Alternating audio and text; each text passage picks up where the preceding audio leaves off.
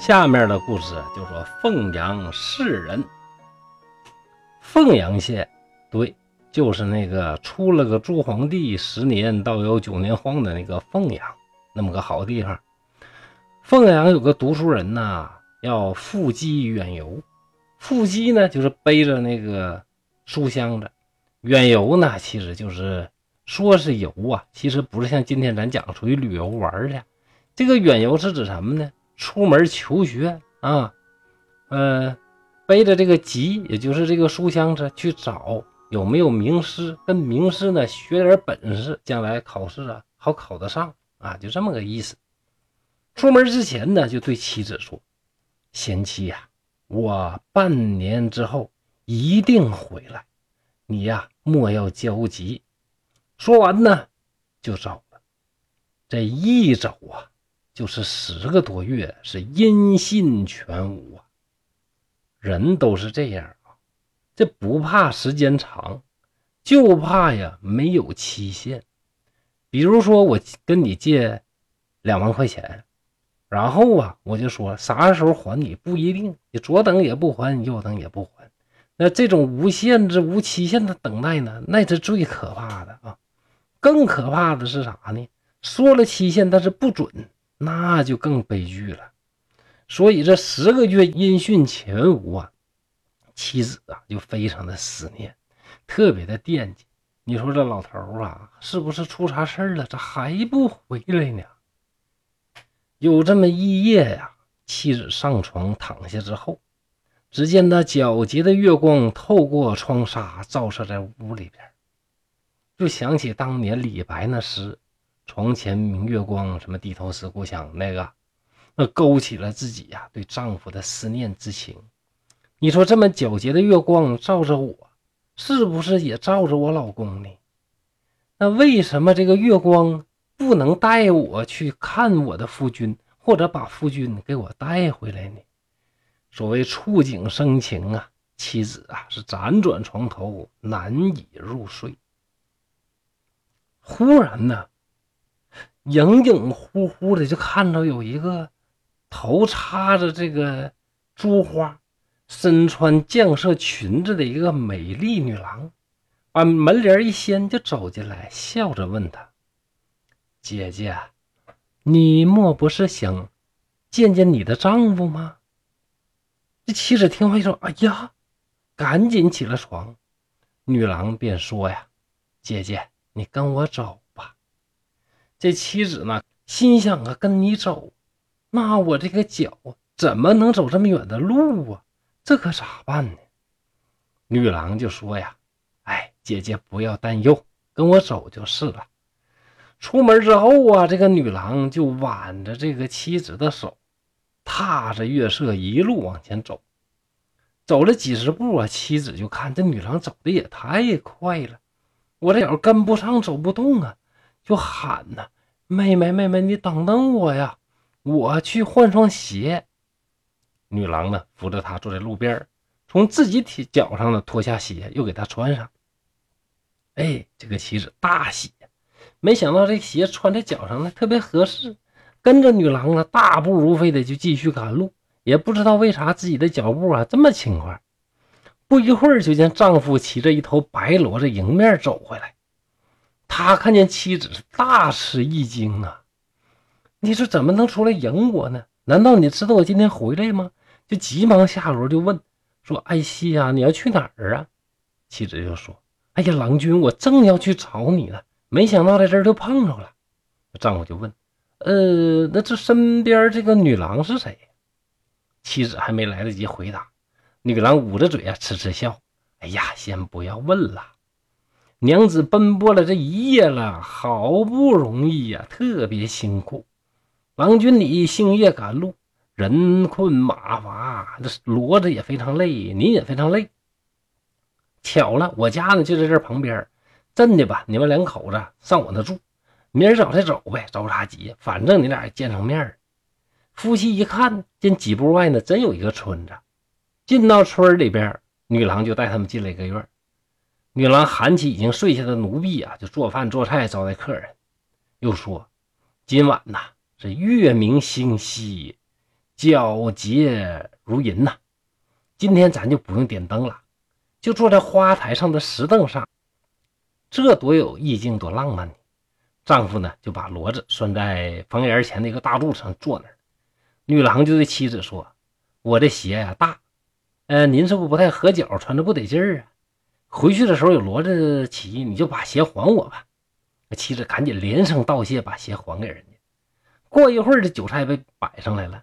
女郎斟上酒说：“哎呀，你们两口子久别重逢啊，今晚团聚，我借这杯薄酒表示庆贺。”丈夫也端起酒来回敬。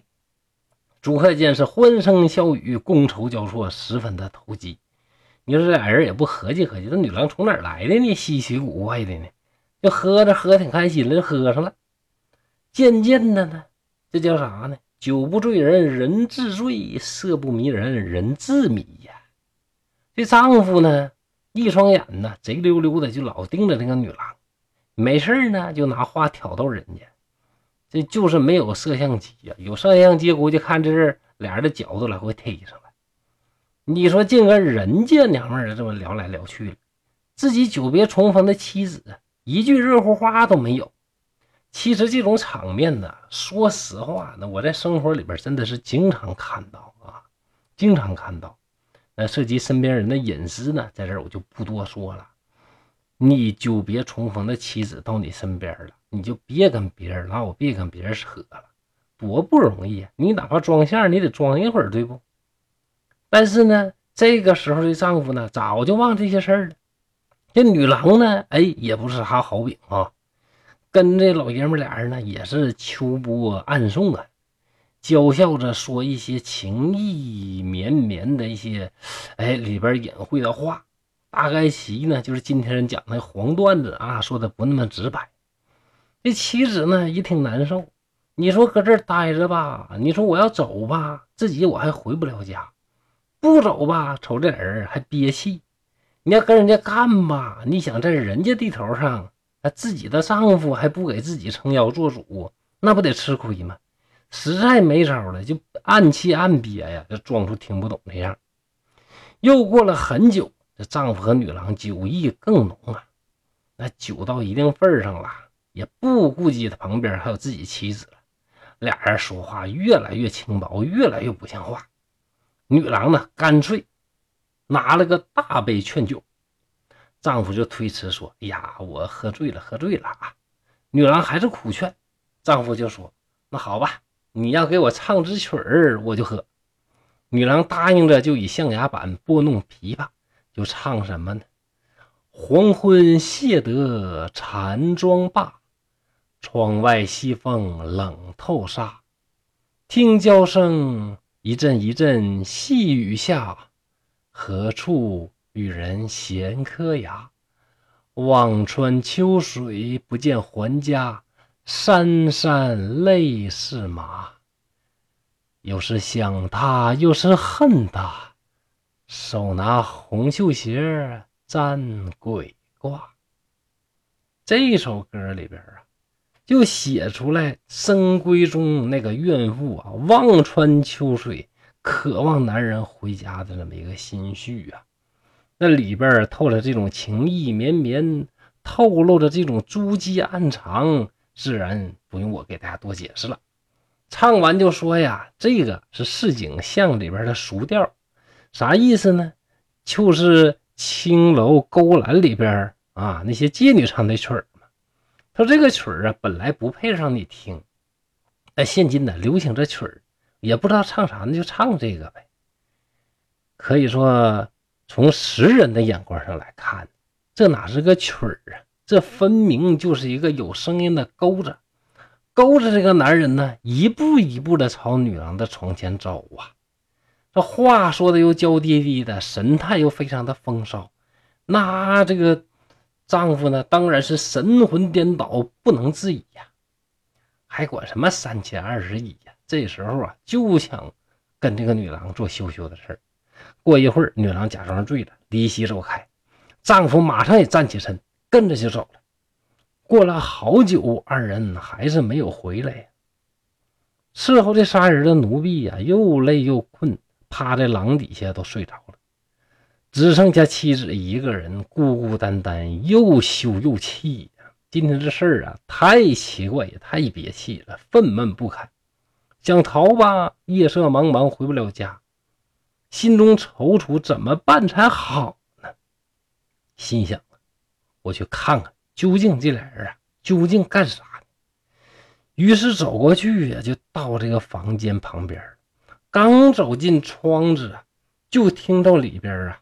这个传来隐隐约约的有这个男女狂浪啊，这个做坏事的一些声音。要说蒲松龄的文笔啊，写的就好。就咱们这个说白话文，就再咋翻译也翻译不出来人家那么一个特别牛叉的一个描述。原文咋说的呢？是这样的：是柴尽其窗，则断云凌雨之声隐约可闻。断云凌雨，你看这词儿用的好不好啊？云雨大家都知道啥意思？那你听到云雨之声，那你应该知道那声音是连贯的。要说断云凌雨啥意思呢？就隐隐约约、断断续续的啊，隐隐乎乎的听到那点声音。哎呀，这个词呢用的又很美、很含蓄，而且把事儿说的哎又特别的清楚。这就是蒲松龄大才的那个文笔。然后又听到什么呢？原文这么说的：“闻良人于己素常猥亵之状，尽情倾吐。”啥意思呢？又听着啊，这个丈夫平时是跟自己在床上说那些热乎话呢，这回呢就又对那女郎说：“你说这生气不生气呀？作为一个女人，这怎么能忍得了啊？”这个妻子气的是手直哆嗦，心里发颤，又没办法阻止他们。就恨不得跑出去啊，就死在沟里边就算了。哎呀，一怒之下呀，这妻子啊就往门外边走。到门口也巧了，碰见自己弟弟三郎骑马过来。三郎一看自己姐姐，连忙跳下马，说：“姐，你怎么个事呢？咋回事？”妻子就把这事儿说了一遍。三郎一听大怒，一听了这个是怒从心头起呀，恶向胆边生啊，径直冲进那女郎家里。一看房门紧闭，里边鼓鼓囊囊、嘟嘟哝哝的呀，还有什么话说？好啊！三郎举起呀那么大一块大石头啊，顺着窗户就给扔进去了。那窗格子咔嘣一声被砸碎了，石头直飞进去。听里边啊大喊道：“哎呀，郎君呐，你的脑袋怎么被砸两半了呀？这可咋办呢？”妻子一听，惊愕万分。哎呀，完了！你把我老头给砸死了，就埋怨弟弟说：“说你教训教训他，给他两下就得了呗，你怎么还给弄死了呢？这可咋办呢？”三郎也生气，说：“你呜呜哭的求我来吗？我替你出气，你现在护着丈夫，埋怨我是当弟弟的，那我是你家奴才呀，你想怎么怎么地？”说完就急眼了，转身就走。他姐呢，赶紧拉住他的衣服就说：“说弟弟呀，你不带我走啊？”那上哪儿去？我咋办呢？三郎呢也没管那个，一挥手就把姐姐推到地上，自己脱身而去。妻子一下惊醒了，才知道是南柯一梦啊。第二天，丈夫果然回来了，还骑着一匹白骡子，那样子就跟昨天梦里见到的一模一样。妻子见了呢，是又惊又疑，心里嘀咕着，嘴上没说。过后谈起这个事儿。原来丈夫那一夜也做了一样的梦，所见之人、所立之事一模一样。不久，三郎听说姐夫回来了，也来过来看姐夫。聊着聊着，三郎对姐夫说：“哎，姐夫，昨天我梦到你回来了，今天真回来，太奇怪了。”姐夫就说：“哈哈，幸亏我没被石头砸死。”三郎就问：“呀，你这话啥意思啊？”姐夫便把自己的梦。和他姐姐的梦都告诉他，三郎大吃一惊。原来三郎也做了同样的梦，三个梦啊是完全相符，只是不知那女子是什么人。这一段啊，让我感觉呀，特别像《红楼梦》里边贾宝玉去那个地方，警幻仙子带他去那个啥呀，太虚幻境嘛。其实说呀，日有所思，夜有所梦。应该还是在闺中的妻子啊，对逾期不回的丈夫啊，能否回来，是否有危险，是否会拈花惹草，种种的忧心所形成的梦境。那为什么另外的两个人，她的丈夫和弟弟也会做这种梦呢？也许是思念的心过于强烈，脑袋里边发出了脑电波啊，既影响了自己的弟弟，又影响了自己的丈夫这两个最亲爱的这个人吧。其实现在科学呀，仍然没有办法完美的解释这个梦的来龙去脉。唐代的白居易在他的《长恨歌》里边说呀。说悠悠生死别经年，魂魄不曾来入梦。究竟是我们的魂魄飞出去了，神游天际，真有这些际遇，还是真的我们在睡眠当中不自觉的大脑皮层里边的潜意识？这个呀很难说得清。世人都应该有这样的经验：有一天你看到了一个情景，看到一个人经历一些事儿。自己在脑海里搜索呢，感觉好久以前我曾经梦到过相同的人、相同的景和相同的事。那这个又如何从科学说得清呢？据说在马来西亚丛林里边啊，有一个土著的部族，这个部族的人经过一种特殊的训练，可以呀自由的支配梦境，想在梦里边梦到什么就梦到什么。通过药物或者是设备来控制人的这种梦境，未来也许真的有一天会出现吧。虽然是幻境，但是幻中有真，真中有幻，谁能说得清是真还是假呢？所谓人生就是一场梦啊，梦里边也有我们的人生，是真是假，又何足道呢？今天的故事就到这儿了。刘汉山在沈阳。祝大家今夜都有好梦，希望大家继续关注东北话趣说聊斋系列的其他精彩故事。再见。